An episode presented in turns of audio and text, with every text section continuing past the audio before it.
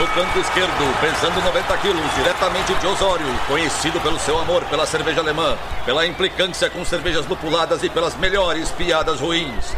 Henrique, sem prestígio, Boaventura. Canto direito, pesando 73 quilos, diretamente de Iraí, o príncipe do azedume, confeiteiro das pastry stouts, senhor das cajuminâncias, Estevão Careca Quitó. Vocês estão prontos? Começa agora o Braçagem Forte!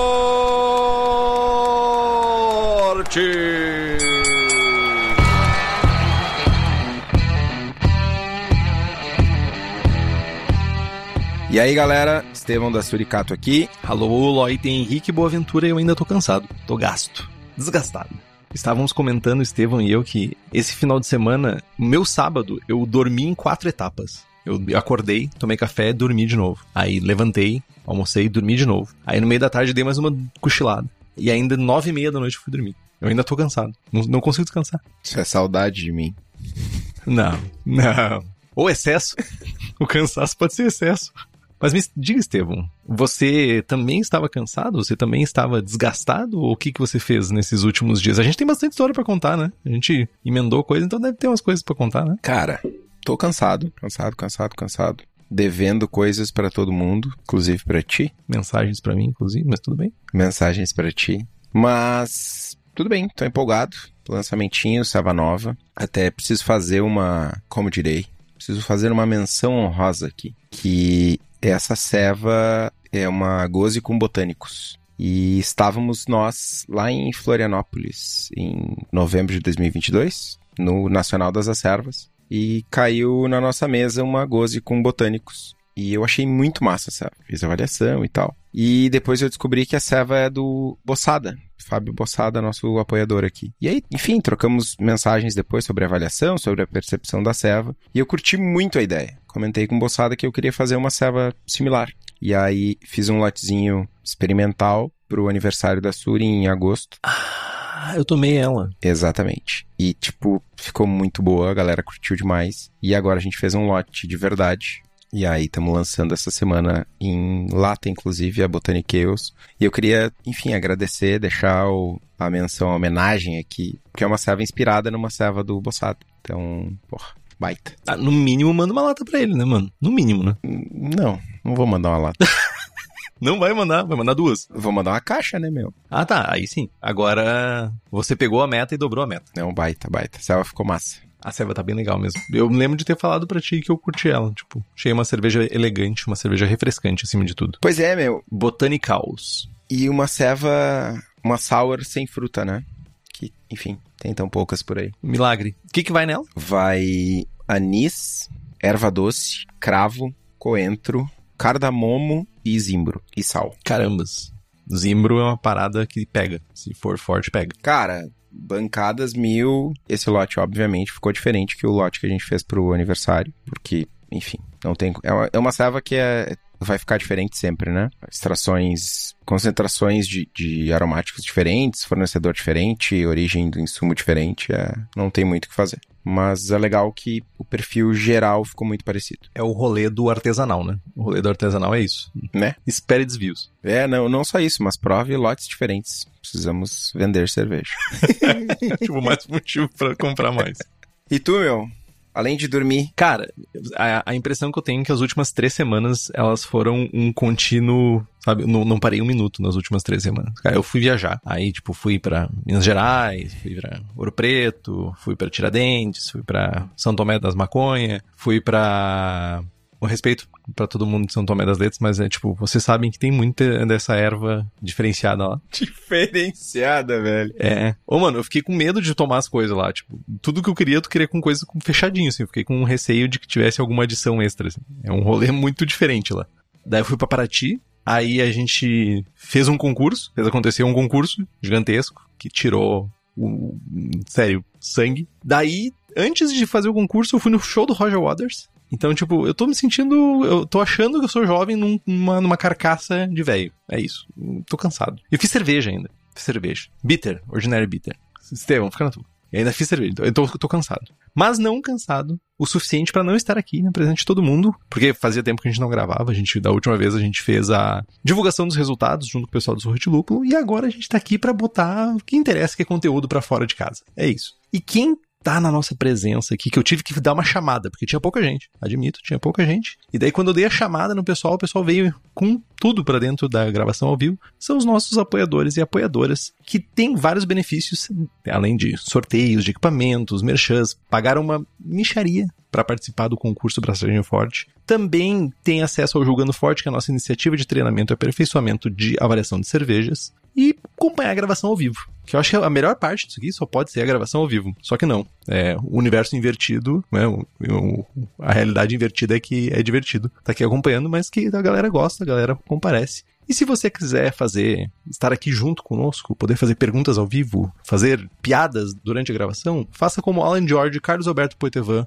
Felipe Augusto Kintzer, Felipe Lécio, Fred Brainer Silva, Gabriel Henrique Franciscon, Gabriel Mendes Souza Martins, Luiz Henrique de Camargo, Ricardo Peixoto Gonçalves, Rubens Fernando, Thales de Souza Faria, Tiago Fernandes Dias, Wellington de Oliveira Ferreira e além de um secto de outras pessoas mais, e nos apoie pelo Apoia-se. O link é o apoia.se barra braçagem forte. O link está lá no post. Antes da gente começar, deixa eu só dar um salve aqui, porque na semana seguinte ao concurso Braçagem Fortístico, teve o concurso da Sarva Gaúcha. E aí tivemos apoiadores medalhando no concurso. Parabéns aos premiados. Eu vi que o Marcão tá aqui na live. Parabéns, parabéns, gurizada. Eu só tenho uma chamada importantíssima, né? O Marcão, cada vez que chega na firma lá, não, ah, porque eu vou te trazer uma ceva, porque não sei o quê. Tô vendo vocês ganhando várias medalhas aí, passeando por aí de mão abanando, né? Então, lembrem de mim. E parabéns, foi um concurso bem grande, um concurso estadual bem grande, acho que foi 100 amostras que, que rolaram. Teve um comparecimento também do pessoal que foi lá julgar. Parabéns para todo mundo que foi julgar, que compareceu, que fez valer o seu PIN. E parabéns pra Serva Gaúcha aí por ter feito mais um concurso acontecer. Acredito que foi o Alessandro e o Gabriel que organizaram, então. Alessandro e Gabriel, abraço pra vocês.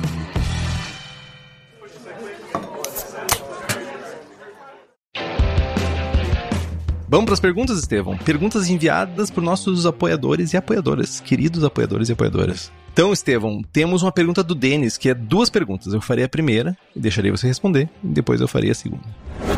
Nas cervejas lupuladas americanas, a lupulagem de final de fervura caminhou praticamente toda para o Whirlpool nos últimos tempos. Por que para uma German Pils ou uma Bohemian Pilsner continuamos fazendo as lupulagens de 20 a 10 e 5 minutos? Não seria mais interessante migrar para o Whirlpool também, deixando amargor para os 60 minutos? Quais seriam as diferenças sensoriais da utilização dos dois métodos? Denis, sinta-se abraçado, velho. Parabéns. Parabéns pelo tino Recentemente, inclusive, eu comentei aqui que estamos fazendo uma. Ah, esqueci de fazer esse jabá, né? Dia 25 de novembro tem IPA Day na Suri, na Cubo, evento da Suri.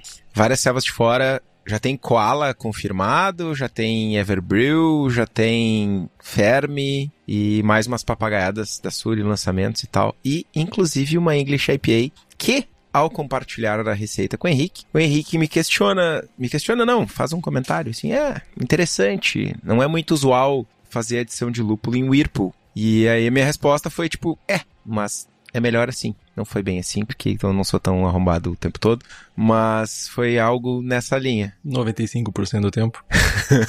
eu faço adições de Whirlpool na German e na Czech da Cubo, porque é melhor, basicamente. Tu tem uma extração maior.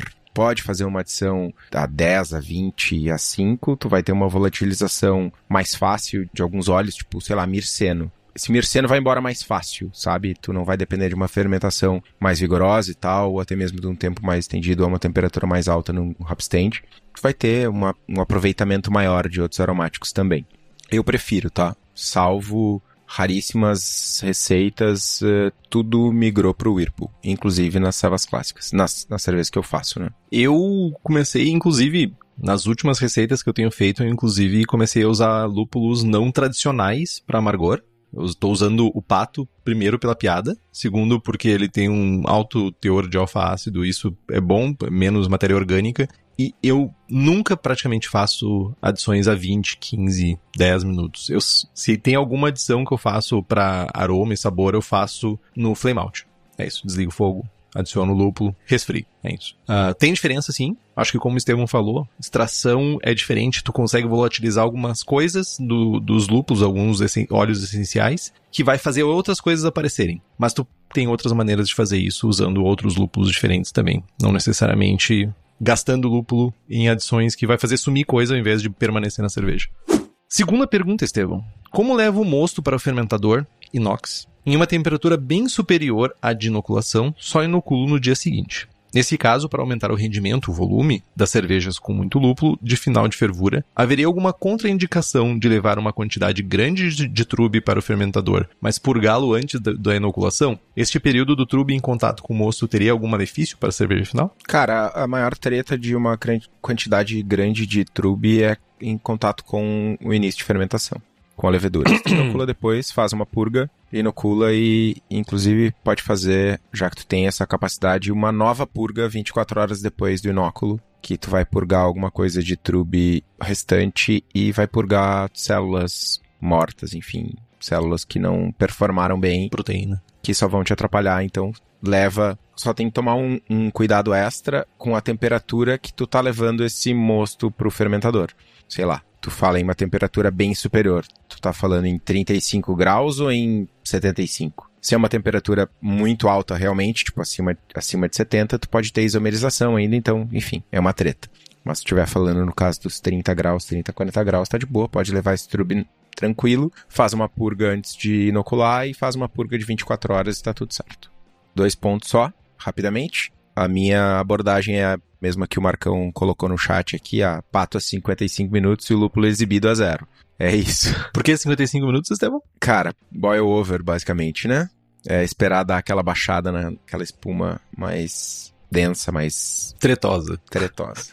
Coagulação inicial das proteínas para também não diminuir o aproveitamento do lúpulo. Essa é a moral. E a, o Rodrigo pergunta no chat, rapidão, como vocês calculam o amargor só jogando no IRPO? O Brewfather acerta? Cara, não necessariamente ele acerta, mas é o desvio, ele é constante. Então, se eu tô errando, eu tô errando do mesmo jeito sempre. Mas sim, ele faz o cálculo. Errado ou certo, ele faz um cálculo quando tu usa o Whirlpool. Ele pergunta qual é a temperatura do teu Whirlpool e leva isso em consideração para aumentar ou diminuir o IBU estimado da tua cerveja. Um ponto importante é que, principalmente para quem não faz o resfriamento na panela, tem que considerar o tempo de contato do lúpulo. Tipo, ah, joguei o lúpulo, fiz 5 minutos de Whirlpool, deixei 5 minutos decantar, parou de girar e eu vou transferir a cerveja. Esse tempo de transferência também conta. A cerveja tá, o mosto tá, sei lá, 70, 80, 90 graus e o lúpulo tá ali em contato no montinho. Então, isso, quanto maior o tamanho do equipamento, enfim, se para cervejaria que usa Brewfather, isso é bem importante. Eu sei de cervejarias que demoram duas horas para transferir o mosto. Cara, duas horas a 85, 90 graus é, é treta, né? É vários IBUs a mais. Bom, vamos para a próxima pergunta, a pergunta do Fred como saber quem é o administrador de provas do BJCP aqui no Brasil? No site não consegui achar. Estava querendo saber quando vai ter prova de degustação tasting. E aí depois tem outra pergunta, mas vamos lá, primeiro essa. Tá. Aqui no Brasil, um jovem muito charmoso, muito meu amigo, chamado Tomás Pupo, é o diretor de provas, entre aspas, ele é uma das pessoas responsáveis, ele não é o diretor de provas, porque essa pessoa tá, é uma entidade só, norte-americana, que eu não lembro o nome da pessoa agora. Não lembro se é o Don Blake que tá responsável por isso, mas é o Tomás. Tem uma coisa que é importante que não é o Tomás que administra as provas, não é ele que estipula quando que vai ter, aonde que vai ter. As provas de tasting são provas que são solicitadas por algum juiz ou juíza, jurado, jurada, que quer aplicar a prova no seu estado, na sua cidade. E essa solicitação, ela passa por uma aprovação ou não. Geralmente tem uma quantidade X de provas que podem ser executadas em cada país, dependendo da quantidade de pessoas que tem, principalmente para avaliar essas provas que é o nosso maior problema aqui no Brasil. Não ter pessoas para avaliar as provas suficiente para comportar um ritmo maior de provas do BJCP. Então, até onde eu sei, no momento tá um hold, tá esperando um pouco para sair novas provas, porque a fila de avaliação das provas passadas ainda tá grande. Não foi avaliado algumas provas, inclusive a do Estevão, para ele já antecipando a reclamação que ele vai fazer. Mas as provas elas são solicitadas. Não é o diretor de provas que vai fazer isso. E se tu quiser saber onde vai ocorrer as provas, site do BJCP tem lá um link chamado exam dates, alguma coisa assim, que tu consegue ver aonde vai ocorrer. Se eu não estou enganado, ano que vem vai ocorrer em Buenos Aires. E eu acho que é o mais perto daqui, eu acho que é Buenos Aires. E só. Não vai ter mais nenhuma prova ocorrendo por aqui. E eu acho que já deve estar tá meio fechadas as provas do ano que vem. Então, pelo menos por hora, a não ser que tenha uma notícia extraordinária, não vamos ter provas enquanto a gente não terminar de corrigir as que estão por aqui. Eu não ia me manifestar, mas provocado fui. Não, eu não disse pra te manifestar. Que fique bem nítido. Não, não, tu me provocou. Tu sabia? Não, não. Eu disse que. Foi lá e cutucou. Vai, Stel, vai. 568 dias hoje é o tempo que a gente tá esperando. Continua falando isso. Não, é só isso. Só ia dizer que são 568 dias de espera. Teve gente que teve dois filhos nesse meio tempo, mano. E é real, velho. Mano, aproveitou bem o tempo. É isso. Ah, velho. Só um, agora uma cutucada. As pessoas que, quando receberem essas notas, a gente precisa de ajuda dessas pessoas para que as próximas pessoas recebam um pouquinho mais rápido e que as outras pessoas recebam um pouquinho mais rápido. Então, é aquela cutucadinha. Ajudem, não simplesmente abandonem. Vamos para a próxima pergunta do Fred. Cara, quantas vezes a gente já respondeu essa pergunta em perguntas e respostas? Ah, mas é sempre divertido, mano panela de alumínio passa algum gosto para cerveja? Eu vou responder primeiro. Responda seriamente. Seriamente. Talvez a pessoa, e, e, cara, existem um zilhão de alergias e de hipersensibilidades. O corpo humano, ele é uma coisa programada para dar ruim, né? Não, para dar ruim. Pô, a gente tá vivo, respirando e se mexendo, é um milagre, cara. Tipo assim, é tanta pecinha podre no, no organismo que, né? E vai que existe uma pessoa que tem uma hipersensibilidade a alumínio. Talvez exista essa pessoa que consegue detectar uma coisa que talvez nem o laboratório consiga detectar. Vai saber. Aí tem a segunda parte, que é a parte não tão séria, que tipo assim, meu, talvez a pessoa tenha um laboratório de análise na boca, que quando a pessoa bota a boca numa amostra que tem alumínio, ela consiga detectar, sabe? Mas não, não passa gosto para cerveja. Você comeu arroz feito em panela de alumínio sua vida inteira. Quer dizer, sabe, já existem, provavelmente já existem jovens hoje em dia que nasceram num mundo que não tinha panela de alumínio. Nunca rasparam uma panela de alumínio, nunca arearam uma panela de alumínio. Mas muito provavelmente você comeu arroz com panela de alumínio e você não sentiu gosto de alumínio. Então, é isso. Jorge Lopes pergunta: Alguns estilos belgas se favorecem da refermentação na garrafa. Nesse processo, a levedura reabsorve o oxigênio, impedindo a oxidação da cerveja? Vamos lá. Depende. Depende por quê? Primeiro, a levedura reabsorve sim oxigênio de dentro da garrafa, da lata, do barril, do que quer que seja. No entanto, não é um negócio tipo, ah, refermentei na garrafa, não vai oxidar. A levedura não é mágica, ela reabsorve um pouco do oxigênio e ela não permanece reabsorvendo esse oxigênio ad infinito. E o oxigênio que tem ali existe uma quantidade X de oxigênio no headspace, mas continua entrando oxigênio pelo selo da fechamento da lata, pela borrachinha da tampa ali, continua entrando oxigênio. Então, é muito mais uma coisa que minimiza do que elimina. Esse é o, o grande rolê. E uma curiosidade, tem algumas cervejarias que fazem é, o chamado micropriming. Carbonata a cerveja com CO2 por contrapressão, né? carbonata normal, manda para a garrafa e faz um primingzinho ali de um pentelésimo de grama de açúcar, só para ter uma, uma refermentação e a levedura reabsorver a parte mais a maior parte ou uma parte mais significativa da quantidade de oxigênio que tem no no headspace. Perfeito. Pergunta do Douglas Almeida. O que é mais complicado na organização de um concurso cervejeiro? Pedrada em cima de pedrada.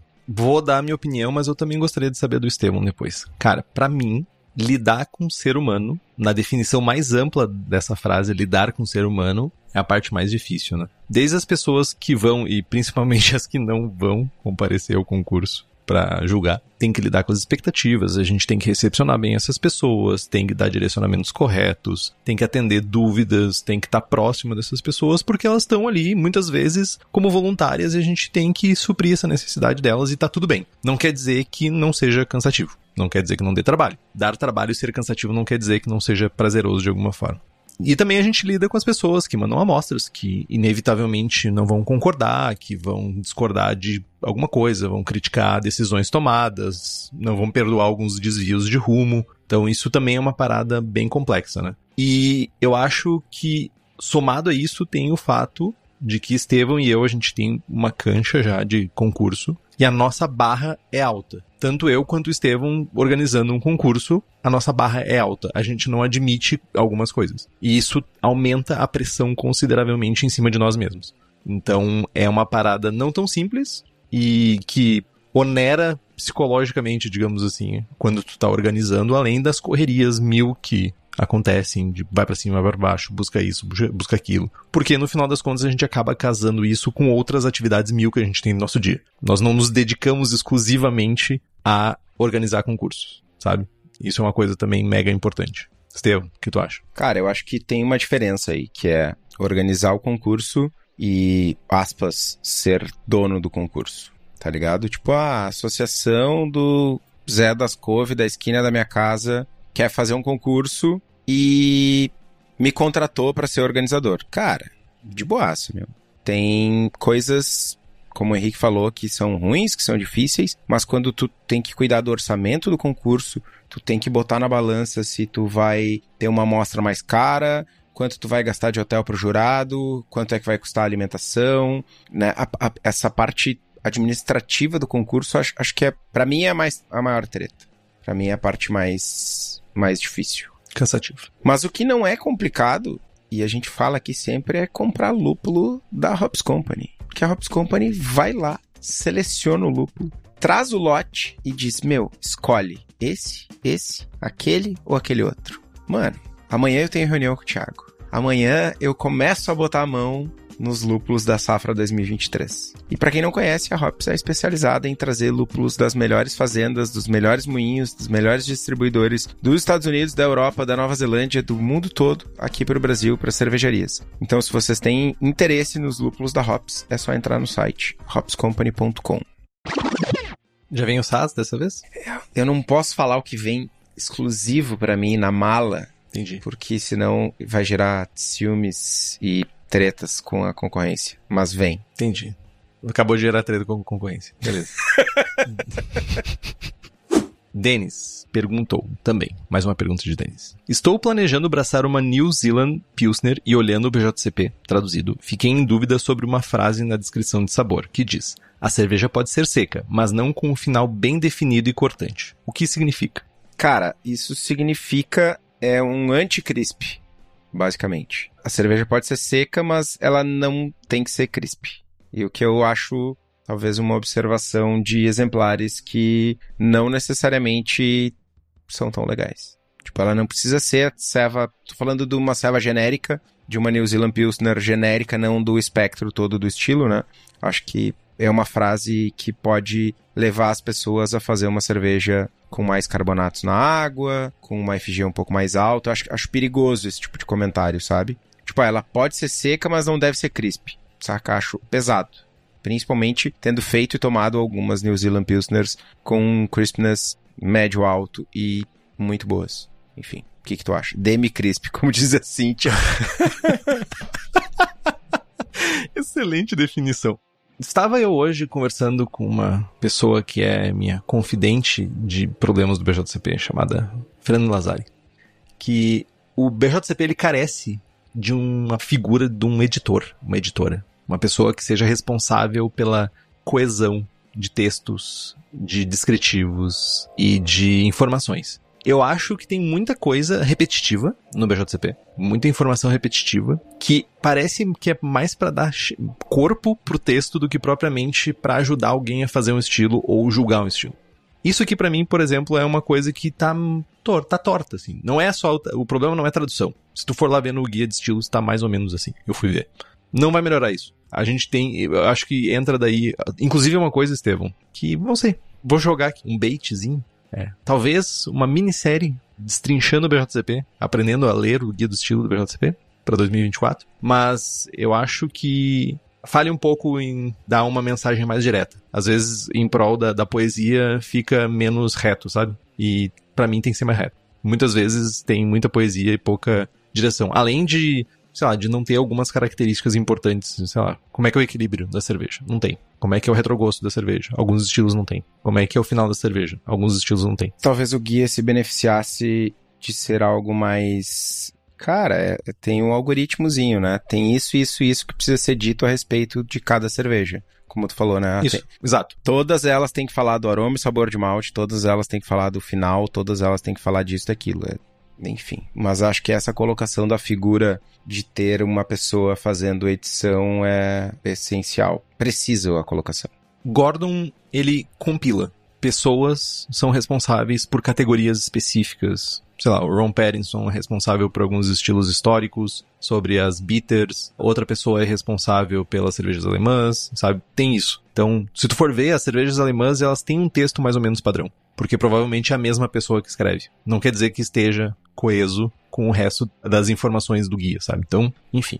Só, só o Marcão perguntar. Nesse caso da New Zealand Pills, não seria, não tá mais relacionado ao fato de, de ter mais cloreto, porque o guia menciona isso. Sim, cara, mas ao invés de dizer, ah, pode ser seca, mas não deve ser crisp, poderia dizer, usualmente feita com uma água com mais cloretos, logo os exemplares não têm tanto crispness quanto uma German Pils. É muito melhor falar isso do que dizer, pode ser seca, mas não crisp. Porque aí vai ter um Estevão da vida que vai fazer essa ceva com uma FG 1019 e com 200 ppm de cloreto, tá ligado? E tem estilos que estão assim. Tem estilos que falam isso. Olha, o caráter mineral da água pode dar uma sensação maior de corpo. Ou pode dar uma sensação maior de secura. Sabe? Tem isso em estilos. Não me lembro de cabeça agora quais os estilos. Mas tem.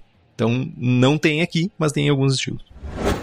Mas vamos adiante. Pergunta do Bruno Luiz Vidoretti. Henrique, como comentei no Julgando Forte do dia 31, surgiu uma dúvida aqui. Percebi que o paladar é muito pessoal para avaliação. Não lembro quem foi que pegou lixia na check, coisa que não passei nem perto. E já passei por isso com cervejas minhas na avaliação de amigos, sendo bem particular a percepção de cada um, como já percebi várias vezes. Como o juiz BJCP equilibra isso em um julgamento, a percepção de um juiz para outro não tem a possibilidade de destoar tanto por causa dessas particularidades e influenciar na nota final da amostra? Isso é fato? Faz parte? Ou tem alguma coisa que balanceia isso para a nota não ficar nos extremos de um juiz para o outro? Uma excelente pergunta. Ainda mais a gente saindo da Copa agora, né? Mas a melhor resposta para essa pergunta é que não tem uma bala de prata para esse problema. Eu não. Ah, tu achou que eu fosse falar depende, né? Não, não depende. Depende. Na- não tem uma bala de prata para esse problema. Passa por estudo, hora copo, ampliação de biblioteca sensorial. É um esforço pessoal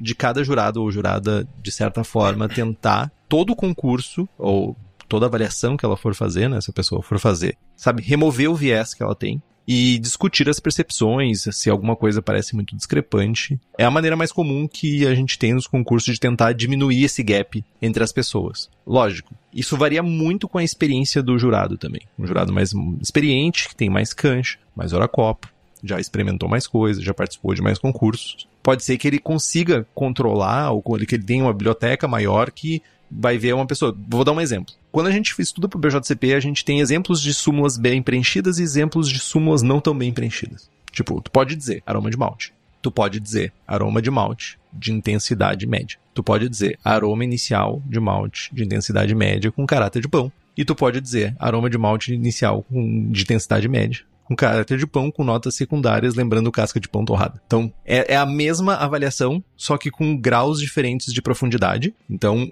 é cancha. E problemas vão acontecer, discrepâncias vai acontecer. E é por isso que a gente não tem uma pessoa só avaliando a cerveja. Geralmente tem duas, idealmente três. Para que as pessoas discutam, para as pessoas conversem e tentem chegar numa ideia daquela cerveja menos discrepante. Ainda mais quando a gente tem jurados ou juradas que têm menos cancha na mesa. Essas pessoas têm um papel de perguntar. Tem um papel de buscar mais informações, de aprender com aquelas outras pessoas que estão ali. Alguma coisa a comentar, Estevam? Sim, rapidamente. Primeiro é que a gente tem que normalizar, insisto, a gente tem que normalizar receber súmulas diferentes. Cara, se a gente, se fosse para receber a súmula igual, não precisava várias pessoas. sentaria o Estevão aqui e faria 3 mil avaliações de 3 mil cervejas e, tá ligado? É primeiro ponto. Segundo ponto, não é no sabor de lixia ou de damasco ou de goiaba ou de goiaba branca ou de goiaba serrana ou de não sei o que que tá o fato da tua cerveja ser uma cerveja 35 ou uma cerveja 45 eu falo isso sempre de lúpulo. Cara, American IPA. Olhem a descrição de American IPA. Pode condimentado, pode frutado, pode cítrico, pode dank, pode diesel, pode tudo. Cara, tem aroma de lúpulo, tem sabor de lúpulo, tem amargor, o equilíbrio tá certo, não tem harsh, não tem astringência, não tem nada disso. Cara, sei lá, se é goiaba ou se é bergamota, ou não faz diferença para pontuação, para performance da serva.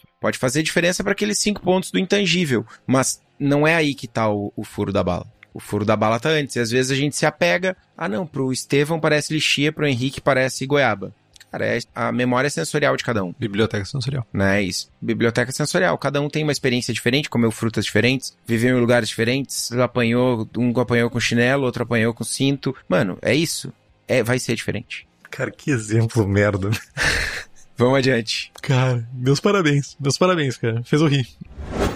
Rodrigo Condessa. Após a fermentação, onde vai realizar o cold crash 0 graus por um tempo e depois, caso faça o dry hopping, tem algum problema em voltar para a temperatura de 15 graus, 17 graus? Ou quais as vantagens e desvantagens de manter o dry hopping junto ao cold crash? Cara, tem uma questão que tu vai perder tempo, né? Quanto tempo essa cerveja vai demorar para aquecer novamente para 15, 17 graus? E tem a questão de o que, que tu tá buscando não vejo muito sentido em jogar para zero, decantar a levedura e aquecer. Cara, eu diria que se tu tá fazendo alguma cerveja lupulada, tipo IPA style, faz dry quente. E aí tu pode, pode, fazer, tu pode optar entre fazer um, um dry em contato com levedura, a final de fermentação, 22 graus, faz o teu dry, continua nessa temperatura, ou terminada a fermentação, tu baixa a temperatura para uns 15, 17, já vai decantar muita levedura, o pessoal chama corriqueiramente de soft crash,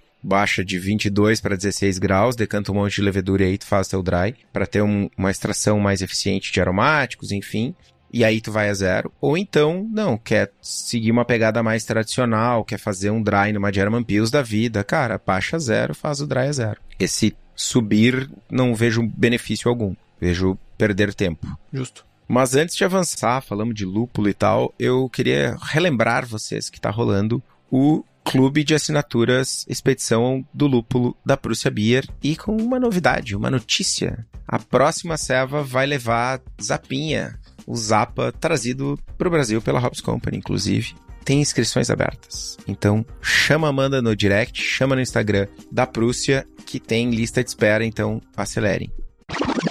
E aí, vamos para a pergunta do Marcão, Marco Seixas. Olá, senhores. Isso não é uma pergunta, isso é um parágrafo. Uma dissertação. Sobre reaproveitamento de levedura. Caseiramente falando, qual seria um limite seguro para reaproveitamento? Venho reaproveitando com sucesso, entre parênteses, principalmente lagers, mesmo esquema que o Henrique faz, uma session e depois uma standard, até a quinta geração. Fui até a sexta, mas resolvi fazer de uma OG baixa 1034 para observar se valeria a pena arriscar. A cerveja fermentou bem, limpa, etc. Mas demorou mais para atenuar. De forma geral, foi tudo mais lento. Descartei a lama, até porque essa se pagou muito bem. Enfim, o que vocês têm a dizer sobre? Abraço. Tá, vamos lá. A literatura que a gente tem acesso, ela varia bastante quanto ao assunto de reaproveitamento. Principalmente pelo fato de que cada cepa tem comportamentos diferentes, sabe? Cada cepa se comporta num, num formato quando tu reaproveita. Os dois maiores problemas que a gente vai ter com reaproveitamento de leveduras vai ser contaminação e mutação. Contaminação, cara, é uma parada que é inevitável, porque tu não consegue gerar um mosto que é inerte, não tem absolutamente nada. Tu vai ter bactérias que estão, ou outros micro-organismos que estão presentes no ar. Eles vão acabar na tua cerveja. E dependendo de quão cuidadoso tu é no teu processo, quando tu for fazer o reaproveitamento, tu também pode, de certa forma, estar tá levando e propagando esses micro-organismos que estão presentes na tua cerveja. Na primeira vez que tu usou a levedura, a levedura ganhou, mas a, os micro-organismos estão ali. Na segunda vez, pode ser que tu tenha uma batalha um pouco maior. Na terceira, pode ser uma um pouco maior, até que os micro-organismos acabam sobrepondo as características da levedura e tu acaba com um perfil indesejado na tua cerveja. Mutação é um outro problema, as células, né, da levedura, elas podem e certamente vão sofrer mutação com o tempo, né? Principalmente essa mutação, ela não necessariamente vai ser horrível. Não vai ser uma mutação no sentido de, ah, vai começar a gerar fenole. Mas pode ser que tenha resultados indesejados. Vai perder aquele perfil que tu tá buscando, ela vai atenuar menos. Tem várias coisas que podem acontecer com a mutação das células.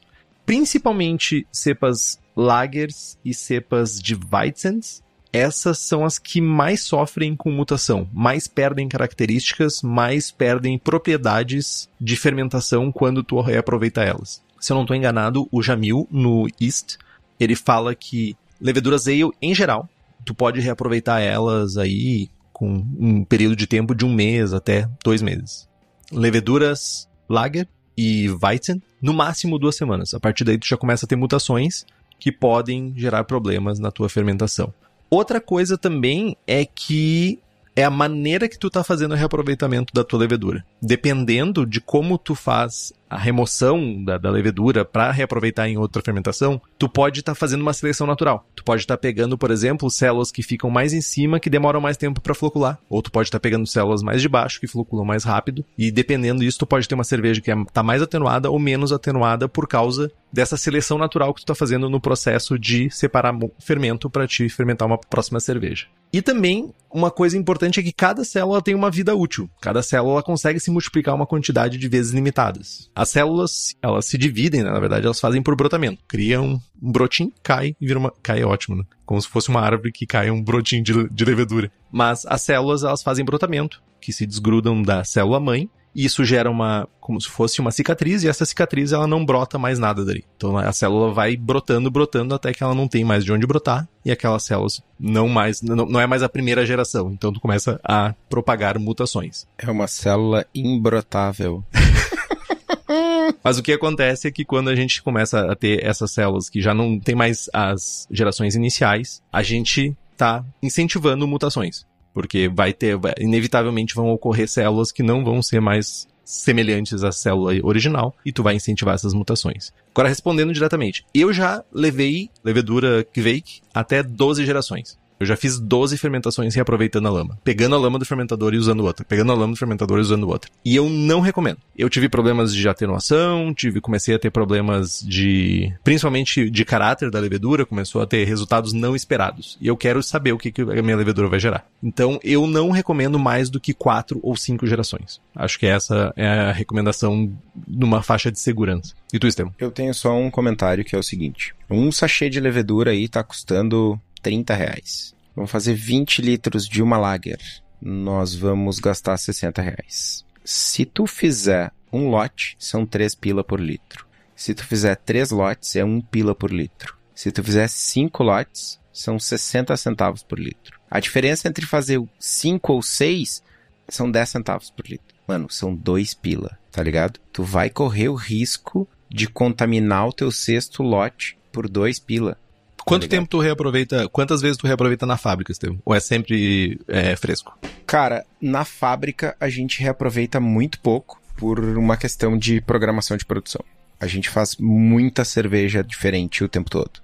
Então, tem, cara, tem mil situações em que a gente simplesmente não tem tanque para reaproveitar na hora e a gente não armazena a levedura mais de sete dias que a Gabi não me ouça, mas é sete dias é o máximo. Então eu entre tem que casar os tanques, né? A, cerveja foi pro frio, três dias depois eu coletei a levedura, e aí em sete dias eu tenho que ter uma produção de outra cerveja com aquela mesma levedura para poder reaproveitar. Então, cara, três vezes, quatro vezes no máximo, no máximo, no máximo. Uma dica importante, se você for reaproveitar. Tem aquela dica que eu sempre faço, começa com uma cerveja bem leve, depois vai para uma cerveja com densidade original padrão e depois uma cerveja mais pesada e depois disso tu descarta.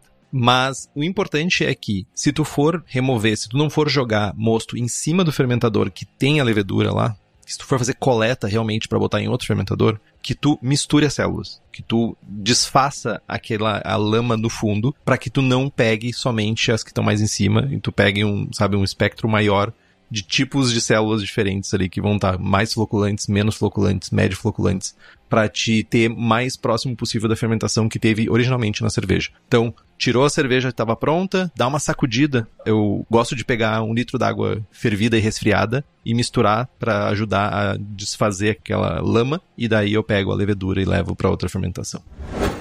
Sandro Max. Cervejas sours. Qual é a forma mais simples para acidificar?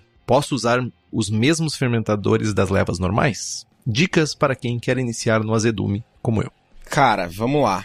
Primeiro de tudo, acho que a gente tem uns 42 episódios citando diversas dicas. Henrique, vai catando os episódios aí. Episódio de Berliner Weiss, episódio de Straight Sour, episódio de Catarina Sour não tem. Enfim, o Henrique está consultando para nós. Bom, forma mais simples para acidificar. Uh, a mais simples hoje é usar Sour. É a mais simples, mas não necessariamente é a melhor. Na minha opinião, tá longe de ser a melhor. A melhor é fazer uma, o uso de lactobacilos. Ah, compra lactobacilos na Levtech, compra na lactobacilos na farmácia de manipulação, compra o Sour Peach da Laleman, tem opções. Faz a mostura, não lupula, adiciona o lacto a, a 32, 35 graus, acidifica o mosto até 4, pH 4,5, acidificou, ferve de novo, lupula se precisar, enfim, inocula a levedura e vai embora. Pode usar os mesmos fermentadores das leveduras, das levas normais? Pode, deve inclusive. Sempre tomando cuidado uh, de limpar o fermentador, esponja macia e tal, sanitizar bem, procedimento padrão. Dicas para quem pretende iniciar no azedume como eu. Vamos lá. Episódios 204 Lichtenheiner, episódio 14 Berliner Weiss, episódio 194 Smooth Sour, episódio 177 Philly Sour, episódio 172 Straight Sour e o 27 Goza. Tem bastante conteúdo, tem bastante coisa em detalhe, tem discussões interessantes sobre abordagens, receitas, enfim. Acho que vale a pena. Ah, tem o episódio 122 também, que a gente fala sobre lactobacilo. Então tem algumas horas de áudio aí para tu ouvir, mas o, o caminho é que é o mais simples, Philly Sour, que é o melhor acidificação com lacto. O Sandro fala, não tem mais Philly Sour no mercado. Inclusive é o Sandro que fez a pergunta. Oi, Sandro, tudo bem? Hoje eu vi uns jovens no grupo de cervejarias comentando sobre uma levedura que é lanchância também, que é a Sour Hour. Tem pacote de meio quilo já, mas em sachê eu não sei te dizer. Eu acho que a Filisal em sachê de 500, em sachê não, em, pacotes de 500 também tem. Não, tem certamente, né? Mas eu imagino que o comentário dele é relacionado ao sachêzinho. É, sachê tá bem difícil. Eu tentei achar isso faz uns meses e não, não achei.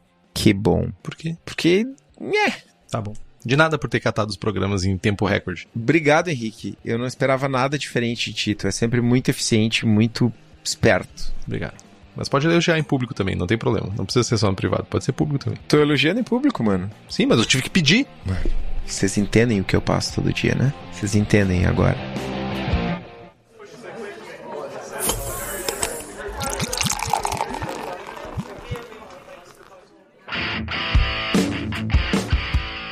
Vamos lá, pergunta do Breno Gianotti. Com a mãozinha e tudo, ó. É possível fazer um starter somente com bombinha de aquário ou é necessário agitador? É possível fazer, inclusive, sem bombinha de aquário. Agitando com a mão. E não encare como botando a mão dentro do recipiente e fazendo agitar. Tipo, você pega o recipiente e agita o recipiente. A grande questão é que do agitador, é, ou da bombinha né, de aquário, bombeando uh, ar filtrado, espero, para dentro do Erlenmeyer ou de outro recipiente que tu use para fazer a propagação das tuas leveduras, é que a gente quer manter a levedura em suspensão e incentivar a multiplicação celular. É isso que acontece. Mas tu consegue fazer isso agitando com a mão. Inclusive, eu já fiz testes quanto a isso. Teve algum momento da minha vida que eu propagava duas, três leveduras ao mesmo tempo para testar em casa, fazendo plaqueamento, fazendo slant, slants. Então eu gostava de ficar fazendo teste. Na época o DME era mais barato, dava pra gastar bastante. Hoje em dia o DME tá preço de cerveja premium. Depois que o Faustus comprou o DME demais, inflacionou o mercado. Exatamente, o Faustus quebrou o mercado de DME. Tá horrivelmente caro. Mas enfim, a gente precisa e é o que a gente faz. Eu tinha um agitador magnético que tá com o Estevão, inclusive, agora. E eu, outra levedura que eu tava propagando, eu fazia a, toda vez que eu passava do lado do, do Erlen, eu ia lá e sacudia e colocava tudo em suspensão e fazia com que gerasse a maior quantidade de espuma, né? Que é uh, tirar uh, de solução o CO2 que a levedura tá produzindo. E toda vez que eu passava ali eu fazia isso. Ah, na hora de dormir eu fazia isso? Lógico que não. Posso ter acordado algumas vezes durante a noite e ter feito isso? Posso. Mas a grande questão é que tu vai ter menos multiplicação celular, mas não vai ser tão menos assim que vai inviabilizar fazer a agitação com a mão. Tem algumas calculadoras, inclusive, se eu não estou enganado, a do Jamil. A do Braukaiser. E a do Braukaiser. Do Braukaiser fala sobre agitação com a mão, né? No caso de tu agitar de duas em duas horas, se eu não estou enganado. É o que ele usa de, de métrica. Versus uma com um agitador magnético e a diferença é de 25%. Aí tu pode compensar isso se não tem agitador magnético. É 25 é menos o teu, eu não me lembro agora. Eu não lembro, mas na minha cabeça era mais. Era mais? Eu, tinha, eu tenho ideia de que é uns 25%, mas enfim, tem diferença. Mas tu pode compensar isso quando tu estiver fazendo teu starter. Ah, eu não consigo ter um agitador magnético, não, não tenho grana para comprar. É isso. Tu não vai deixar de fazer um starter porque tu não tem. Vai fundo, faz assim. Eu prefiro fazer agitar na mão do que botar a bombinha de aquário no, dentro do LMI. Escolha. Mas, Estevão, tem uma coisa também que a gente se esquece às vezes, que é você nem sempre precisa fazer um starter. Você pode comprar já um pitch correto para fazer a tua cerveja. E o lugar para fazer isso, para sua cervejaria principalmente, que quer lá, ao invés de ficar lidando com mil problemas de laboratório, contratando gente especializada, mas contrata, contrate. Se você tem grana, contrate. Isso é importante. Mas se você ainda não está em desenvolvimento da sua cervejaria, você pode comprar um pitch gigantesco. Você pode comprar o pitch correto para fazer a sua lager, sua ale, pode comprar pit brett, bactérias e o lugar certo para fazer isso, para comprar essas maravilhas é na Levtech. Tem tudo para tua cervejaria, desde consultoria até leveduras. Além disso, também tem leveduras para outras bebidas como hidromel, cidra, whisky e cachaça. Então entra lá no site levtech.com.br e faz as tuas compras. Jackson de Matos.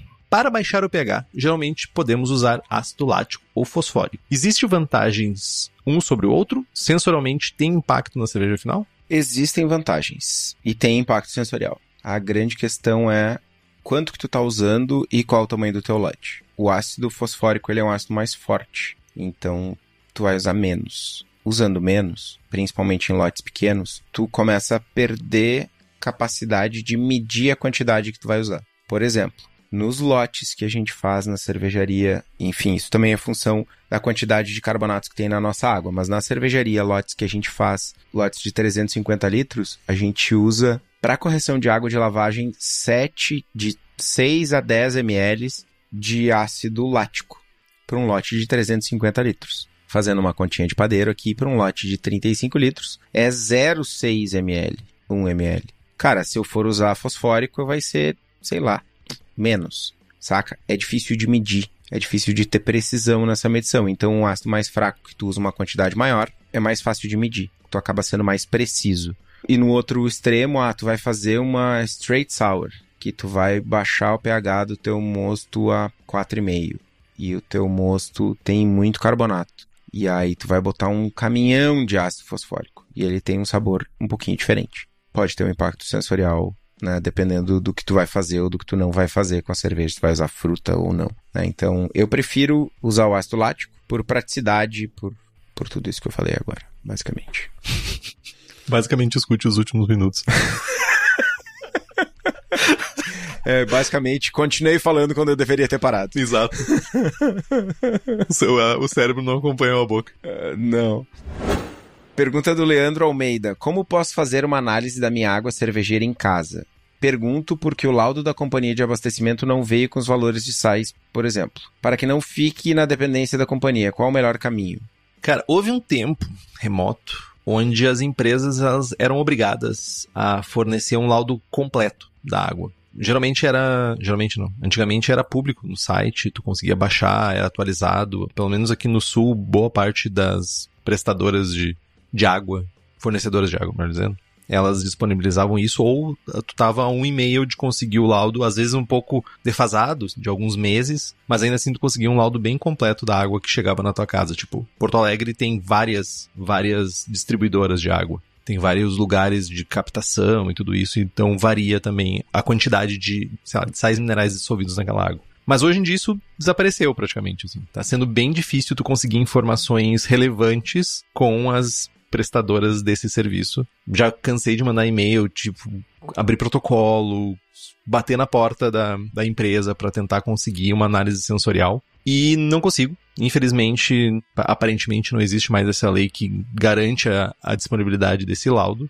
E o melhor caminho, certamente, é tu contratar um laboratório especializado para fazer essa análise. Infelizmente, vai ter que desembolsar uma grana, aí, acho que uns 300 reais, alguma coisa assim, para fazer a análise e tentar, de alguma forma, buscar mais informações sobre a água que tu tem na tua torneira. Uma coisa importante é que, para ti conseguir ter uma visão bem precisa, é importante que tu garanta, ou pelo menos que tu descubra, né, junto com a tua fornecedora de água, se não tem mudança de captação. Aqui onde eu moro, por exemplo, no interior do Rio Grande do Sul, são seis poços de artesianos que fornecem água para a cidade. Então, eu posso ter seis fontes diferentes de água e é notável quando muda para mim. Sensorialmente é notável quando muda. Tem alguns poços que são mais perto da superfície, que tem menos caráter mineral. Tem alguns poços mais fundos que são bem, bem, bem caráter mineral bem presente. Então, a composição dos íons da água muda. E se tu fizer análise de um só dos poços, tu não vai saber exatamente como é a tua água. Tem kits de análise de água que são um pouco mais caros. Eu não me lembro de ter visto no Brasil para vender, mas eu sei que a Lemont, Lemont, acho que é o nome da, da, da, empresa, que tem um kit de análise de água, que basicamente faz a, a análise em tempo real, por assim dizer. Tu, tu que faz a tua própria análise. Mas a gente está falando um kit que custa entre 1.500 e 2.000 reais, mais ou menos. Então o caminho mais curto é ou tu usar água mineral comprada, é sempre da mesma fonte, tu sabe mais ou menos qual é o caráter daquela água porque está descrito no rótulo, ou tu vai ter que fazer uma análise numa empresa. Complementos teu? Nenhum. Show de bola. Henrique Gonçalves. Como fazer a carbonatação forçada? Equipamentos, técnicas, dicas. Vale a pena para caseiro que faz de 10 a 20 litros? Cara, vale muito a pena. Cara. Ah, meu, essa eu acho que é top 3 dicas para o cervejeiro caseiro. Faça a carbonatação forçada. Nossa, olhando para trás, assim, da minha trajetória cervejeirística, é. Pá, tu tá louco. Top 3, top vá lá, top 5. Compre na cerveja da casa, leveduras da Levtech, lúpulos da Hops Company e faça carbonatação forçada. Não, sério, meu. Bah, vale muito a pena. Seja feliz. Não esquece de me agradecer depois. Equipamentos, técnicas, dicas. Equipamentos: cilindro de CO2, reguladora, mangueiras, barril, seja post-mix, barril post-mix, barril keg, extratora ou conectores, abraçadeiras e, na maioria das vezes, uma geladeira extra ou ter a consciência de que tu vai servir ou fermentar na tua geladeira. Enchedor de contrapressão ou beer gun também, para se tu for encher garrafas. Mas é, isso não é necessário. Ah, importantíssimo, torneira. Mano, torneirinha, pode ser a piquenique. Piquenique. Piquenique. Nossa, tá real. louco. Seja feliz. Piquenique. E aí, cara, vou usar e abusar do Henrique. Henrique, enquanto eu enrolo aqui, cata pra nós, cata pra nós o episódio de carbonatação. Mas é, tem um episódio que a gente fala sobre carbonatação e dá todas as dicas de como fazer carbonatação forçada, o que, que tu precisa saber. 21. Episódio 21. Muito obrigado, Henrique. Tu é sensacional. Apesar de me xingar em público. Obrigado, sou teu secretário. Não, mano, tu é meu amigo. Obrigado. Entendi. Pergunta do Caco Borghetti.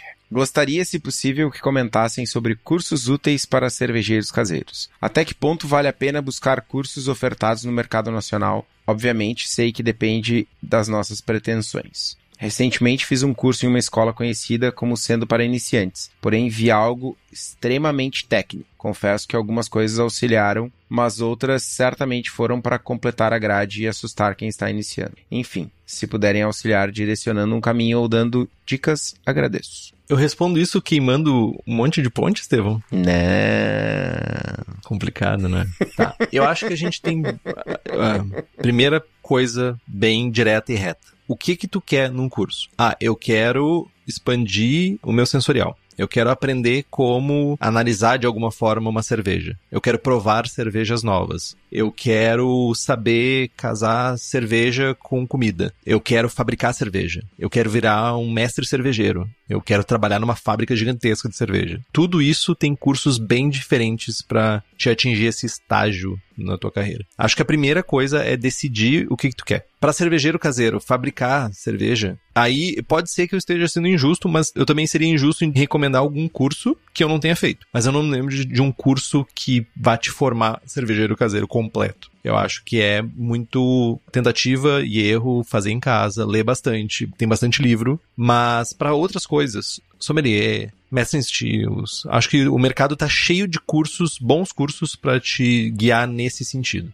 Não necessariamente para ser cervejeiro caseiro. Cervejeiro caseiro, eu acho que a gente ainda tem um. O, o, o fato de ser caseiro parece que não, não habilita um curso profissional, sabe? para dar esse caminho. Eu sei que tem algumas umas escolas que têm alguns cursos, mas eu nunca participei e eu não conheço ninguém que tenha feito isso para recomendar. E aí, se tu quer realmente trabalhar no meio, aí os cursos têm que sair do Brasil. Infelizmente, os cursos foda de uh, técnicos pesados, realmente, é TUM, em Munique, é Berlim, Chicago, são fora do Brasil, infelizmente. Cara, eu acho que achei forte o teu comentário de que se tu quer trabalhar no meio, precisa fazer um curso fora. Não, eu não disse que se tu quer trabalhar no meio, eu disse que se tu quer se formar mestre cervejeiro. Tipo, tu não tá prestando atenção no que eu tô falando. É, ok. É isso então. Além de tudo isso, não me responde não presta atenção no que eu falo. E daí fica dizendo que eu tô falando coisa para depois eu ser processado, não tu. Deu? Tudo bem, deixa assim. Posso continuar? Eu vou pegar meu livro aqui pra ler. Pega teu livro aí. Eu já participei de cursos caseiros, já dei curso para caseiro e, e uma coisa que me pegou na tua pergunta é conteúdo para completar a grade. Isso, isso, é foda, porque, tipo, cara, tem o cara que tá, sei lá, meu. O cara que tá dando curso da serva da tua cidade ou da tua região. Provavelmente é outro cervejeiro caseiro que montou um conteúdo ali com o que tu precisa saber para fazer minimamente uma serva boa, saca? Não tem grade para preencher, não tem é, alguém ensinando da sua própria experiência, né? E cara, tem gente boa e gente ruim em todos os ramos, né? Assim como tem gente fazendo serva ruim vendendo, tem gente fazendo curso ruim vendendo, né? Isso é, é uma treta. É importante a gente eh, transcender o, o certificado, né? A gente vive em diversos momentos no Brasil meio refém de, de, certificado, de crachá. O Henrique é o crachá boy, anda com o, o pinzinho do BJCP pra cima e pra baixo no peito. Se tu tivesse o de National, tu andava também. Também não, mano. Vai na cervejaria lá e vê onde é que estão os certificados das medalhas e o troféu de melhor cervejaria. Tá guardado no armário, mano. Tá. Se tu acredita nisso, mano, é o que importa. Se tu acredita, pode continuar falando. Eu acredito, mano. É real. A gente não precisa do certificado. A gente precisa do conhecimento. Esse é o rolê. Então, enfim, né? Tu precisa aprender a fazer serva, não necessariamente fazer um curso que tenha uma grade XYZ. Uma sugestão bem rapidinha converse com alguém que já fez o curso. Eu acho que é uma boa maneira de tu entender o que tu vai, o que vai acontecer. Converse com alguém, pega mais ou menos a visão da pessoa, uma pessoa que tu confia, e daí tu vai ter uma ideia bem boa do que tu vai aprender no curso. Fabiano Coelho, encher a garrafa até o gargumilho. Essa orientação vale para contrapressão e prime também? Gargumilho é um ótimo descritor. Gargumilho. Cara, uh, depende. A grande sacada de encher a garrafa até o gargumilho, até, o, até lá em cima, até não caber mais nada, é para diminuir o headspace. Porque a gente não consegue tirar todo o oxigênio do headspace. Então, quanto menos headspace, menos oxigênio dentro da garrafa. Essa é a lógica. Só que quando tu faz priming, a fermentação dentro da garrafa vai gerar gás. E esse gás ele precisa ir para algum lugar quando tu tem um headspace considerável, nesse headspace já tem gás. Só que gases são altamente compressíveis, então tu vai botando mais gás naquele headspace, ele vai se comprimindo e tá tudo certo. Quando a garrafa tá cheia até o gargumilho, não tem espaço para o gás, porque o líquido é pouquíssimo compressível. E aí acontece da garrafa explodir ou da tampa voar. A função do headspace, ela existe porque as cervejas, elas são enchidas e pasteurizadas. Cerveja eh, pré-cerveja artesanal, né? E quando o cara enche a garrafa até o gargumilho e bota na pasteurizadora, o que que acontece? O líquido quente expande. Expande e não comprime, não tem espaço para ele dentro da garrafa, a garrafa explode. Então os caras tiveram a genial ideia de deixar um headspace, porque esse headspace na garrafa funciona como um amortecedor. O líquido expande, o gás comprime e tá tudo certo, a garrafa não explode. Então, para cerveja com priming, tem que ter headspace. Segunda pergunta, uma Keller Beer engarrafada e colocada na geladeira deixa de ser uma Keller Beer por ficar em maturação a frio? Depende. A geladeira tá no porão? Deus do livre, mano. Meu, tô on fire, velho. Uh, então, cara. Quer responder, Henrique? Que eu tenho certeza que se eu responder eu vou te magoar. Tá, eu vou só ler o comentário do BJCP sobre o estilo, tá? Daí depois tu pode me magoar, não tem problema. Mais do que um estilo de cerveja, um estilo tradicional de servir. Mas essas cervejas têm diferenças sensoriais das cervejas básicas. Devem ser julgadas como cervejas especiais. Considere. O nome significa literalmente cerveja de adega e é de manuseio natural de uma lager beer alemã de sabor fresco para serviço sazonal no local. Como as British Beers é melhor apreciado localmente, pois os exemplares engarrafados podem não ter o frescor característico do estilo. É mais sobre frescor. Agora tu pode falar, pode me xingar. Keller Beer é, tipo, tinha que ter Cask Ale no BJCP, tá ligado? É a Cask... Cara, Estevão matou tudo. Keller Beer é a Cask Ale alemã. É isso. É, na verdade, eu tava sendo irônico. Eu tava querendo dizer que não tinha que ter a Keller Beer tal qual não tem a Cask, mas tudo bem. É, essa é a parte do me magoar, no caso. É, é tipo, meu, tem que ter check imblico, tá ligado? É tipo, é muito mais sobre servir do que sobre o que tá no copo, tá ligado? É isso. Mas sim, e aí falando de sensorial mesmo, ela é mais fresca. Ela pode passar por maturação a frio, sem problema nenhum, mas aí de novo, né? É um dia de maturação a frio ou 12 anos de maturação a frio. Tem impacto, ela tem que ser fresca, ela tem que ter essa característica de, de frescor. E ela, inclusive, é, tradicionalmente, ela é maturada frio, né? Ela realmente ela é maturada frio, só que ela não é filtrada ou não tem nenhum processo de filtração extra para cerveja, né? Elas não são feitas para serem envasadas. Essa que é a moral. Apesar de que tu encontra cervejas no supermercado com o rótulo Keller Beer. Inclusive, a Kaiserdom tem uma lata que chega no Brasil, Kaiserdom de, de Bamberg, ou pelo menos na fronteira de Bamberg, tem uma Keller Beer, que é qualquer coisa menos fresca. É horrível aquela cerveja. é horrível. Sete meses de container fresca. Sim, e mais uns sete meses de gôndola de supermercado, né? Tipo, super Keller. É literalmente envelhecida. Mais uma pergunta para ti então, Estevão. Cíntia Okawa. Recomenda-se o uso de metabisulfito em todas as braçagens ou para estilos maltados, basicamente? Seria melhor o de potássio ou de sódio? Haveria algum risco em caso de erro na dosagem? Várias perguntas. Vamos lá. Recomenda-se? Eu nunca recomendei isso e continuo não recomendando. É, esse recomenda-se. O que, que aconteceu na última semana que começaram a querer botar metabisulfito nas cervejas? Quem recomenda? É. A partir de agora, mano, tem um lobby das empresas que fabricam metabisulfito? Mano, para tudo. O próximo Perguntas e Respostas vai ser edição Sócrates. Só respondemos com pergunta, velho.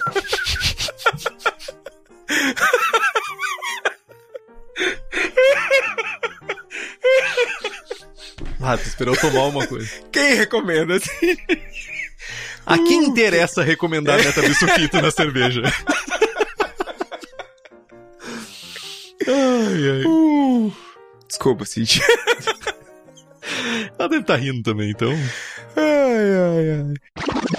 Recomenda-se é muito forte, né? Mas não recomenda, inclusive. Metabisulfito, ele tem várias atuações. Ele pode servir como sequestrante de oxigênio, ele pode servir como seletor de leveduras, como conservante de uma maneira geral. Confesso que eu não, eu honestamente não sei dizer qual é melhor nem qual a principal diferença entre metabisulfito de potássio e de sódio. Não sei. Real, não sei. Haveria risco em caso de erro na dosagem? Sim. Muito metabisulfito pode trazer caráter sensorial de sulfitos, de sulfurantes. E aí, enfim, não queremos isso. Importante, sulfitos tem pessoas que são alérgicas, pessoas asmáticas são alérgicas a sulfitos e pode desencadear uma crise asmática. Isso é mega importante. É, yeah. então, quem recomenda? Então, eu, eu não recomendo, essa é a verdade. Mas você deve estar se perguntando, mas é para quê? É para oxidação, não sei o quê. Talvez o teu problema de oxidação da cerveja seja equipamento. Teu equipamento não está adequado para fazer tua cerveja. E o lugar que tu vai encontrar os melhores equipamentos que vai evitar totalmente a oxidação da tua cerveja é na cerveja da casa. Tem os melhores equipamentos e vai ter tudo para fazer a cerveja com a melhor qualidade possível. Então acessa o site cervejadacasa.com e fica por dentro de tudo que está rolando lá na casa do Daniel. Agora, Estevão, a gente chegou naquele momento que vem as cartinhas, o fax. o carro de telemensagem com as perguntinhas. Por favor, Estevam. O fax. Carro de telemensagem. Maicon Freitas. Maicon Freitas. Quero modificar o perfil mineral da água da rede, mas é desconhecido o perfil dela. Tem algum método? Tem, não faça. Se tu não sabe o que tu tá mudando, tu não muda.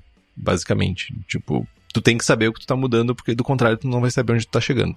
Infelizmente, não tem muito o que fazer. Primeira coisa, voltando lá na primeira pergunta, é descobre qual é o perfil da tua água, tenta encontrar um, um laudo.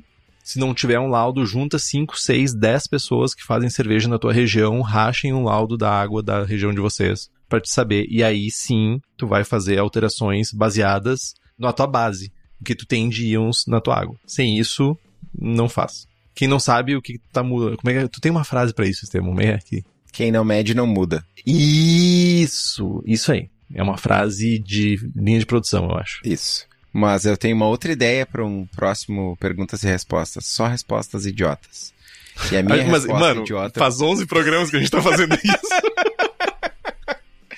A minha resposta idiota para a pergunta do Maicon é: cara, joga qualquer sal. Tu vai modificar o perfil, tu só não vai saber de onde para onde. eu confesso que eu cheguei a pensar em sugerir, tipo, ah, vai no tentativa e erro, mas não. Não, faz isso. Não, não, não faz. Não. Não faz. Real, não. Entenda o seu perfil da água, senão tu não, não tá sabendo o que tu tá mudando. É isso. Ainda do Maicon. Maltes especiais brasileiros valem a pena usar para fazer cervejas inglesas, alemãs e outras? Cara, dá pra usar sim. Certamente dá pra usar. Ainda mais que eh, a gente não tem acesso a uma gama gigantesca de maltes importados pra gente usar pra fazer cerveja. Se a gente ficar restrito somente a maltes importados, ou a gente vai morrer em grana, ou a gente vai morrer em não ter o malte. Lógico. É importante pontuar que cada maltaria tem seu processo e vai ter perfis diferentes para aquele malte que tu tá substituindo, de certa forma, né? E tu vai ter que adaptar na tua receita. É o caso clássico do Mary Zotter que tu substitui por Pale mais um chorinho de Munique. É uma maneira que tu tem de tentar simular o perfil de Mary Zotter. Não quer dizer que vai ficar igual. Mas, sei lá, cara, tu só tem acesso a malte pale de uma maltaria brasileira aí. E Munique de uma maltaria brasileira. Tu vai deixar de fazer uma cerveja inglesa por causa disso? Não, tu vai adaptar. A adaptação é a, a mãe de toda a mudança, assim. Tipo, então, testa, experimenta, vai brincando com o malte, vai brincando, vendo qual é. Principalmente, recomendo muito fazer cervejas smash, que tu usa somente um malte pra te entender bem o perfil que tu vai ter naquela cerveja e a partir daí tu consegue combinar. Faz uma cerveja 100% pa- pale, faz uma 100% Pilsen, faz uma 100% Munique, faz uma 100% Viena e vê o caráter que a cerveja tem no fim e depois tu consegue blendar esses maltes para gerar caráteres diferentes na tua cerveja e também usar maltes especiais. Tem maltarias aí. Como é que a do, a do Odebrecht é a Maltes catarinense. catarinense, que tem uma cacetada de maltes especiais diferentes também, que consegue perfis diferentes. Só não espera a mesma coisa que tu tá esperando, sei lá, de, um- de uma maltaria inglesa. Prova primeiro, vê qual é o caráter e aplica na tua cerveja.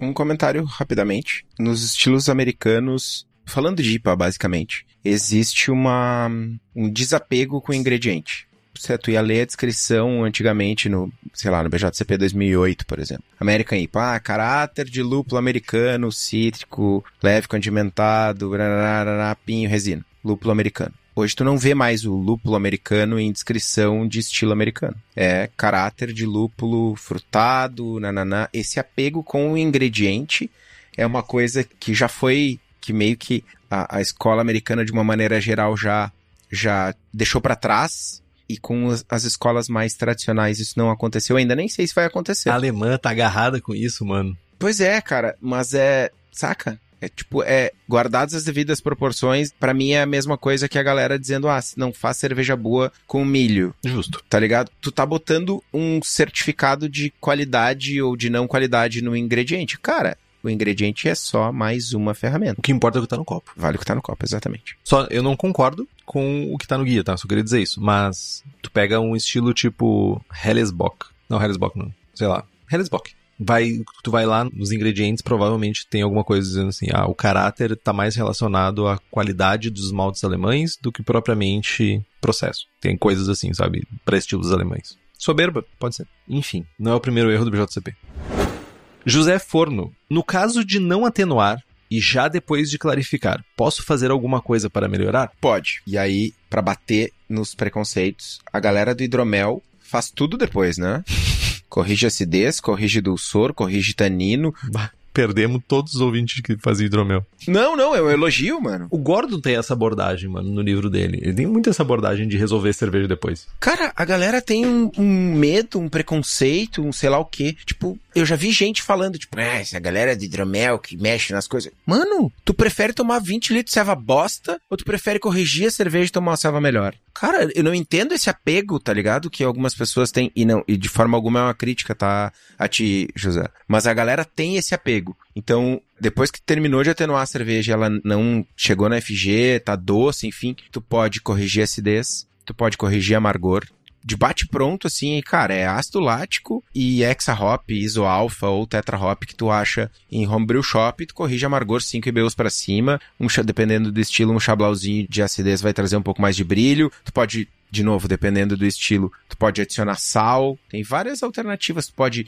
colocar uma fruta, tu pode fazer um dry hopping, ah, a cerveja tá... A... Blendar. Pode blendar, tem várias alternativas, cara, várias alternativas. E aí depende muito da ceva que tu fez, né, do estilo base, enfim. Eu ia fazer uma piada muito desgraçada, mas eu vou me conter, porque eu sou uma pessoa melhor hoje. Não, agora tu faz porque tu começou a rir enquanto eu falava e me desconcentrou. É que, tipo assim, ah, o pessoal fica falando da galera do hidromel. Galera? É tanta gente assim. Agora perdeu uma galera do hidromel. Desculpa, gente. Ai. Eu queria que tivesse mais gente que fizesse hidromel, essa é a verdade. Porque tem duas coisas que eu internamente gostaria de fazer. Mais. Eu já fiz hidromel e eu queria fazer mais, mas não faço. E eu queria fazer cidra e não faço. Mas eu sou. É, encare essa minha piada como um frustrado falando sobre as coisas. Eu não sei fazer o que vocês fazem, é isso. Pergunta do Fernando Madri. Quanto tempo uma levedura se mantém viva numa garrafa? Fiz uma barley wine faz 8 meses, 12% de álcool, levedura Nottingham. Priming de 6 gramas por litro e ainda está com 30% do gás. Vai carbonatar? Ainda consigo salvar essa ceva? Cara, se tu já tem gás na tua cerveja, tu fez priming, provavelmente ela vai carbonatar. Ela não morreu, as leveduras. Tipo, a primeira coisa. Tem a, as leveduras que estão ali, principalmente numa cerveja que tem 12% de teor alcoólico, e oito meses guardada e tudo isso, tu já tem células que sofreram demais. Tem células que já não estão no ápice da sua vida. Isso é um problema, porque elas trabalham mais devagar, ou às vezes não trabalham. Certamente tem alguma coisa viva lá dentro. Não vou, é quase impossível que não tenha alguma coisa viva se tu não fez nenhuma. Vai, Estevam são oito meses de priming ou ele fez a ceva há oito meses e fez o priming há duas semanas? Ele fez há oito meses, eu não, não sei se, se quanto tempo levou. É, isso é uma boa pergunta também. Se já foi oito meses de priming, é, deu ruim, total, assim. Tu pode abrir as garrafas e colocar uma microdose de levedura nova ali para conseguir fazer esse processo. Pega uma CBC da vida, que é específica para não gerar caráter, e ela vai só fazer a, a carbonatação na garrafa ali específica para isso. Mas, mesmo assim, vai ter alguma coisa viva. Mas para resolver esse rolê, provavelmente adicionar uma levedura nova. Eu deixaria mais um tempo. Acho que complementar com o tempo que levou para chegar em 30% do gasto, talvez duas semanas. Meu, mais duas semanas ou três semanas vai resolver. Agora, se realmente foi oito meses de garrafa ainda e tá em 30% do gás, não creio que vai melhorar muito mais do que isso, não. Aí é a adição de novas leveduras. Gregory Loff. Existe algum problema ou desvantagem em fermentar 20 litros de mosto num fermentador de 40 litros? Problema, problema, não. Mas vai ter uma dificuldade se tu for, se por exemplo for um fermentador de inox, ou se for um fermentador que tu pretende carbonatar a cerveja dentro do fermentador. Ah, enfim, tu não vai o, o CO2 gerado talvez seja não seja suficiente, ou talvez tu tenha que fechar o fermentador antes, porque tu tem um headspace maior e tal. E em alguns casos é até recomendado. Eu lembro de um caso emblemático que eu fiz uma Imperial Stout numa bombona de 60 litros e foram 25 litros de mosto com WLP 007. E era uma Imperial Stout 1100 a densidade. E, meu, botou cerveja pra fora, velho. O Krausen subiu uns 50 centímetros dentro da bombona e, meu, botou ceva para fora loucamente. Então, dependendo do caso, um headspace maior é, pode ser bom. Só um complemento. A galera pensa sobre isso, ah, vai esterificar mais, vai esterificar menos. Cara, é muito pouco volume para ter uma mudança drástica em questões de, de esterificação, de oxigenação, alguma coisa assim. Isso não vai impactar, provavelmente. Tu diz por causa da quantidade de oxigênio? Por causa da quantidade de oxigênio. E, eh, sabe, tem, tem uma galera que fala, inclusive, sobre, ah, eu simulo fermentação aberta usando um headspace maior. É diferente. Não é a mesma coisa, saca? Simular fermentação aberta com headspace maior não faz sentido. Simular fermentação, tipo, tem uma maior quantidade de oxigênio no headspace, e daí a pessoa, entre aspas, simula uma fermentação aberta sem realmente ela estar tá aberta, porque tem mais oxigênio no headspace. Isso. Entendeu? Tá, mas é, vai dar primeira meia hora de fermentação não tem mais oxigênio ali. Eu não disse que tá certo, eu disse que tem gente que faz isso. É, não, não, só não. Mas uh, não vai impactar em perfil de serificação, não vai impactar numa cerveja diferente por causa disso. Eu fermento, por exemplo, num fermentador de 30 litros, 20 litros. O maior problema é o que o Estevão falou mesmo, talvez transferência, alguma coisa assim, que vai ser o teu maior problema.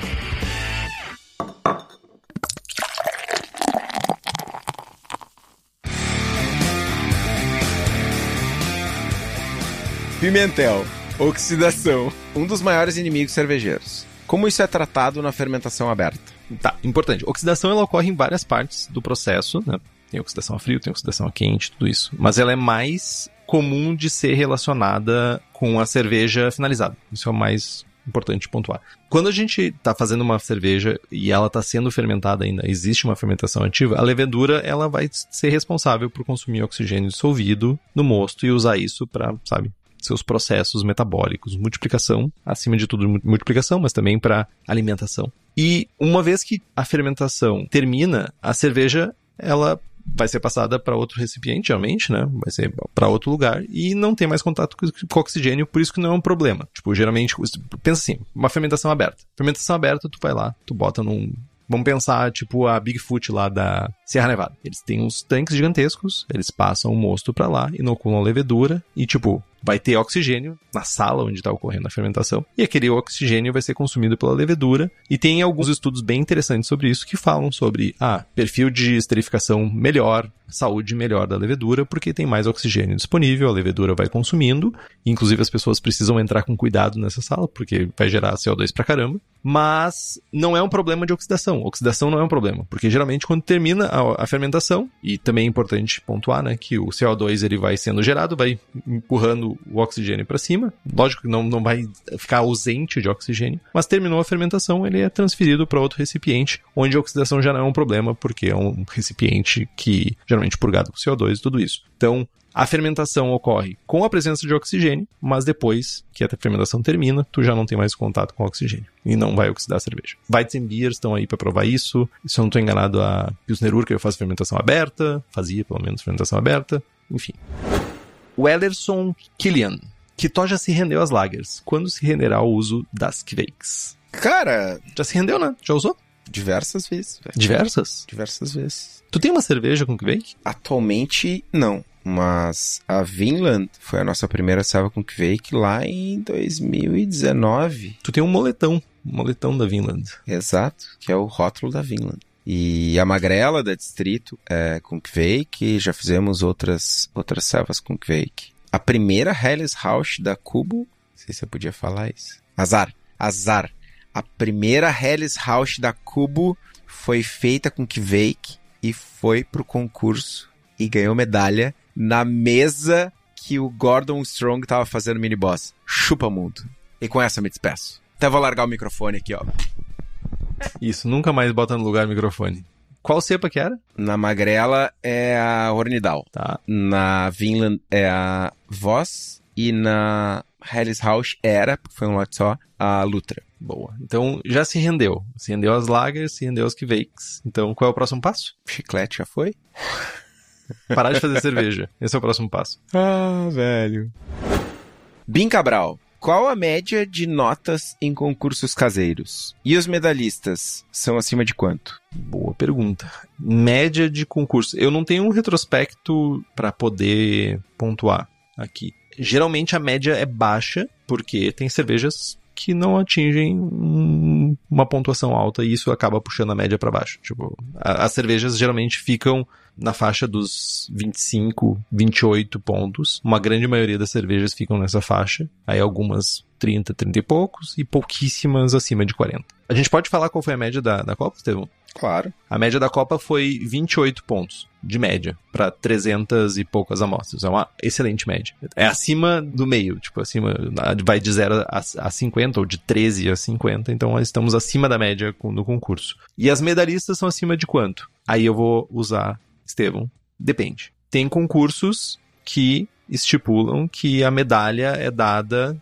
eu não me lembro de nenhum concurso caseiro que a medalha é por nota. A medalha geralmente ela é dada numa rodada de mini boss e depois numa rodada de boss. Para quem não sabe o que, que é isso, Best of Boss é Best of Show. Então as cervejas primeiro passam por uma avaliação que é feita por jurados, que é feita uma ficha e é dada uma nota. Baseado nessa nota, dado pelos jurados e juradas nas avaliações, as melhores cervejas daquela categoria, daquele agrupamento de estilos, vai para uma rodada chamada mini boss. Essa rodada, ela pega e os jurados e jurados não têm acesso às notas da cerveja, nem às súmulas, e avaliam as cervejas uma contra as outras para decidir quais são as três melhores cervejas da mesa. Alguns concursos não obrigam a medalha na, no mini boss, Outros concursos, eles obrigam a medalha no mini-boss. Nós escolhemos por fazer todo mundo medalhar no mini-boss. Tinha que escolher as três melhores das cerveja, cervejas que estavam na mesa. E a melhor cerveja de cada um dos mini-boss, de cada uma dos agrupamentos, vão para a rodada de boss,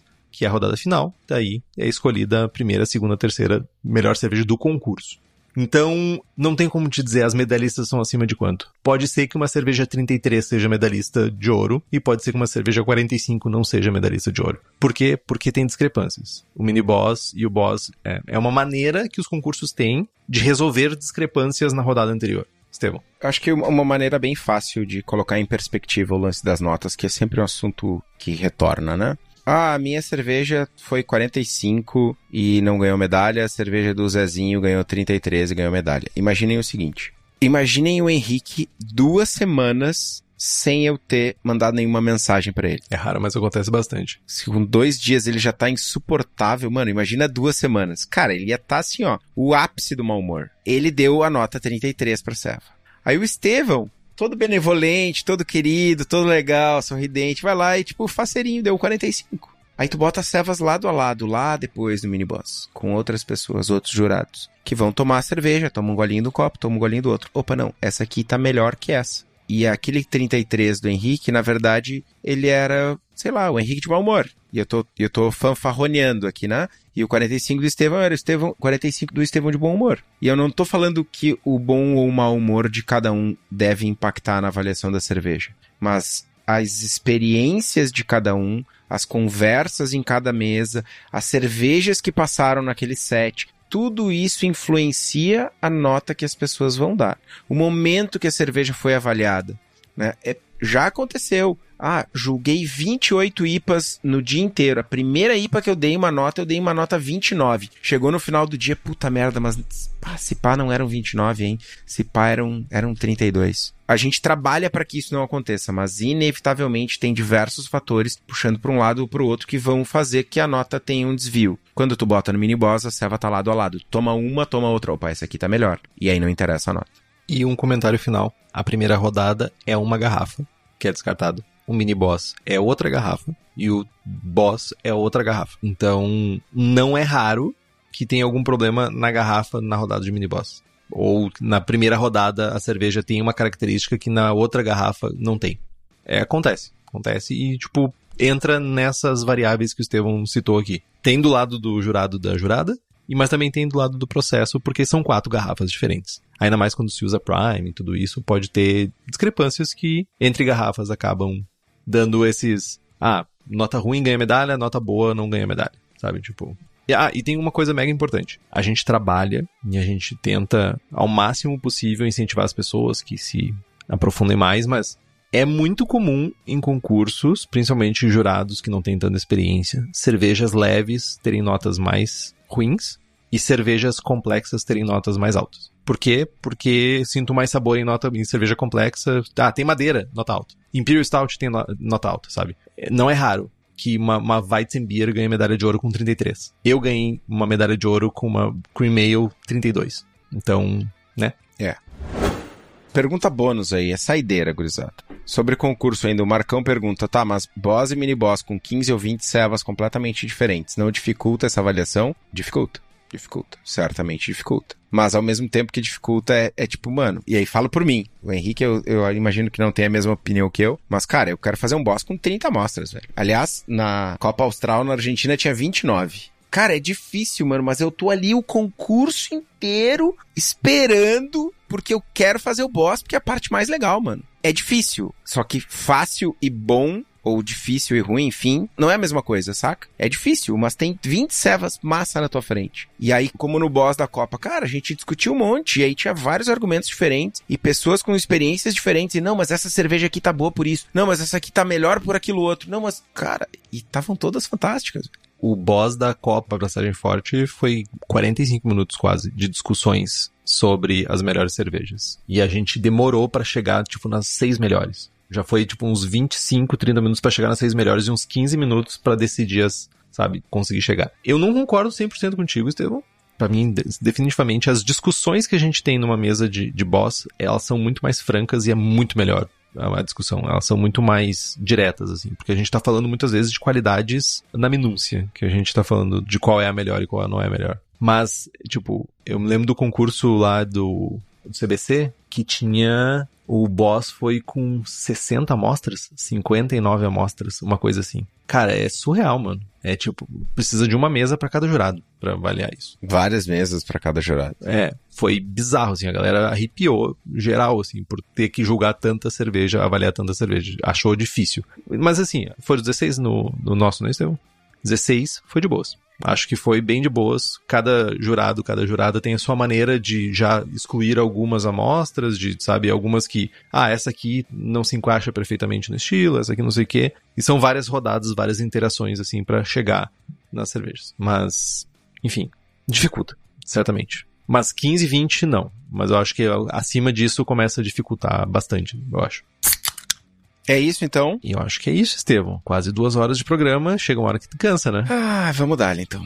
Gente, nos siga no Instagram, estamos no Spotify, Apple Podcasts, Google Podcasts, Deezer, todos os agregadores. Se você quiser fazer um review, se você quiser recomendar o nosso programa, é muito importante para nós. A gente chega para mais pessoas, a gente aparece mais. Compartilhe os episódios com seus amigos, tem dúvidas, sugestão de pauta, crítica, quer anunciar a sua empresa ou seu produto, e-mail para contato@braçagemforte.com.br ou mande uma mensagem para nós. É isso então, Estevão? É isso. Braçagem forte? Braçagem forte.